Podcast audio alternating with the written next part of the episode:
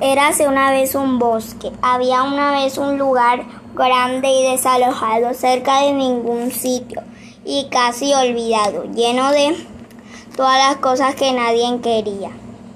Justo en el centro había una casa de ventanas pequeñas desde donde solo se veía la basura y el mal tiempo. En la casa vivía un anciano.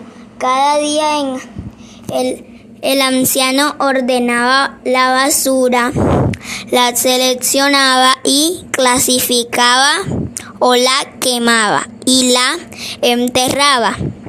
Y cada noche el anciano soñaba que vivía en una, en una selva llena de animales salvajes, donde había aves de mil colores, árboles tropicales, flores exóticas, tucanes, ranas y tigres. Pero cuando despertaba, todo seguía igual que antes.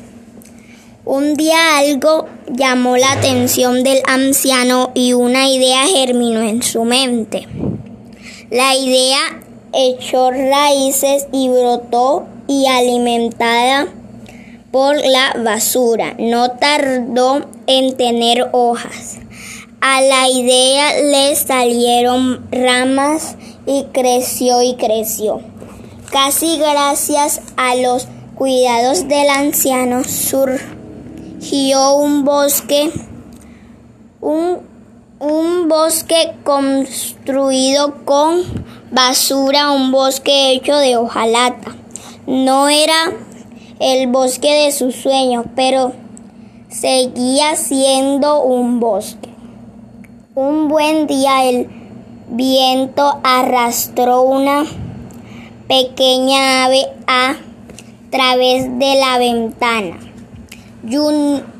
Llanura, el anciano tira, tiró una, unas migas de pan al suelo y el pájaro se las comió.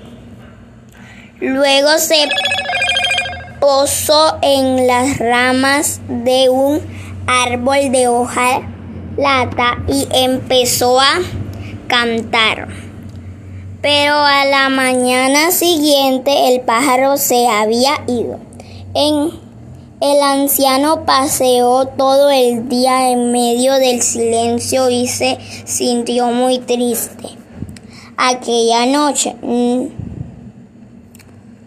bajo la luz, la luz de la luna, pidiendo un deseo, que florezca este jardín.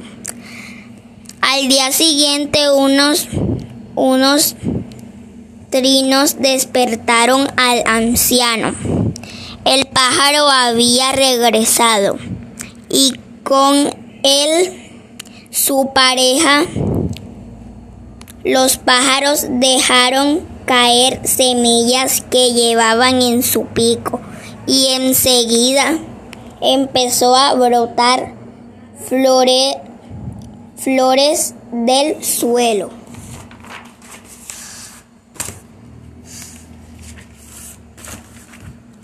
Pronto el canto de las aves se mezcló con el zum zumbido de los insectos y el sur, susurrar de las hojas y con el tiempo aparecieron pequeñas seres, pequeños seres, retando por entre los árboles y animales salvajes que, que se